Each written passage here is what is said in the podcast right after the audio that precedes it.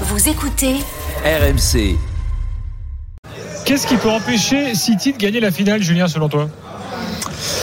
Euh, une, une, une Inter euh, super italienne en fait je pense sincèrement hein, je, je c'est pas pour pourrir le match ou, ou jouer de façon négative ou quoi que ce soit je pense que l'Inter peut, le peut gagner cette finale en, en- Mais c'est Chelsea d'il y a deux ans. belle- Il faut qu'il fasse le match Ouais, de Chelsea il y a deux ans. Une belle partition tactique. Après, c'est une équipe de City qui est quand même différente de celle d'il y a deux ans.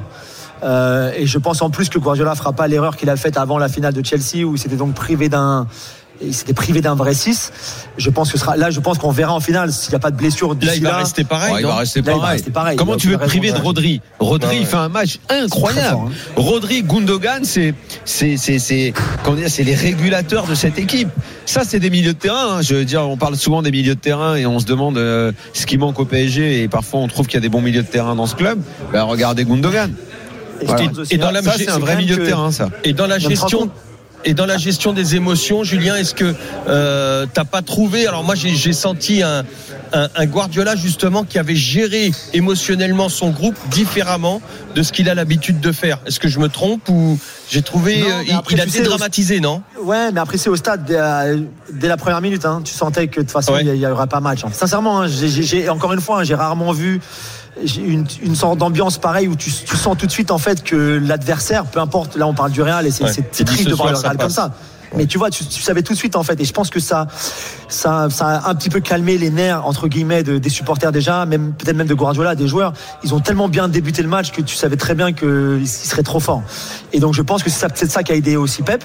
Moi je pense que la finale de 2021 elle va énormément leur servir dans l'approche Voilà, de la rencontre, passé, ouais. de la pression, alors que à l'Inter.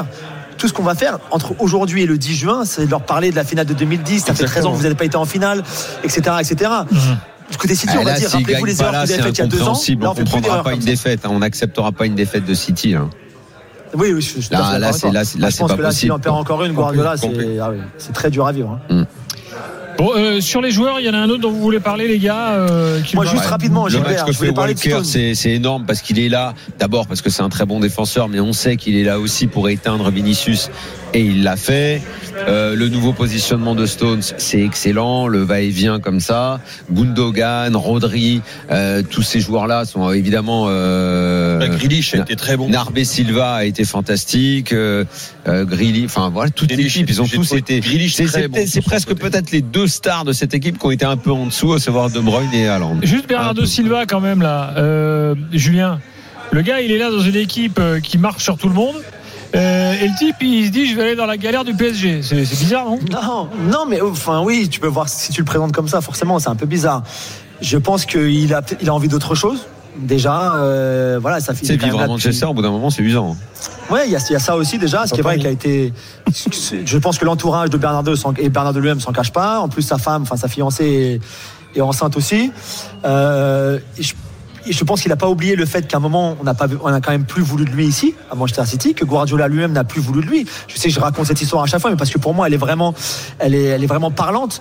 Mais le premier match de la saison dernière, quand ils vont perdre à, à Tottenham 1 à 0, le Tottenham de, de Nuno, où il est sur le banc, il entre pas en jeu, on le croise après dans, dans les couloirs après le match, et même lui, il comprenait pas trop pourquoi. Et, c'était un moment où si le Barça avait eu l'argent, il serait parti au Barça. Il serait aujourd'hui, ce serait un joueur du Barça.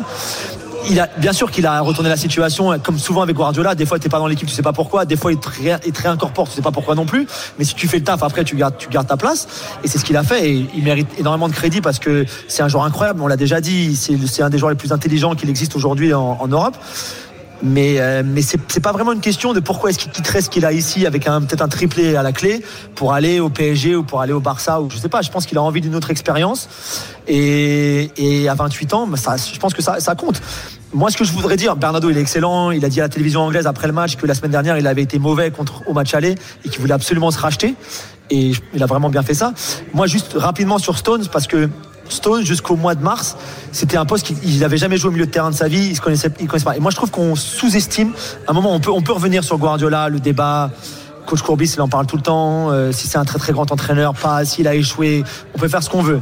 Mais ce qu'on peut pas lui enlever, c'est cette façon de faire progresser individuellement ses joueurs, quand en plus il les fait changer de poste.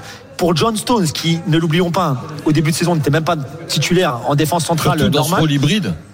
Et que maintenant il joue ce rôle hybride avec un, alors il y a eu du déchet un petit peu parce qu'il y a des fois il a il a un toucher de balle un peu qui est, qui est pas aussi euh, qui est pas aussi bon que celui de Gundogan ou de même de Rodri encore moins de, de KDB mais mais qui joue dans KDB. un match pareil ouais Kevin De Bruyne Bah oui, KDB on a comme compris.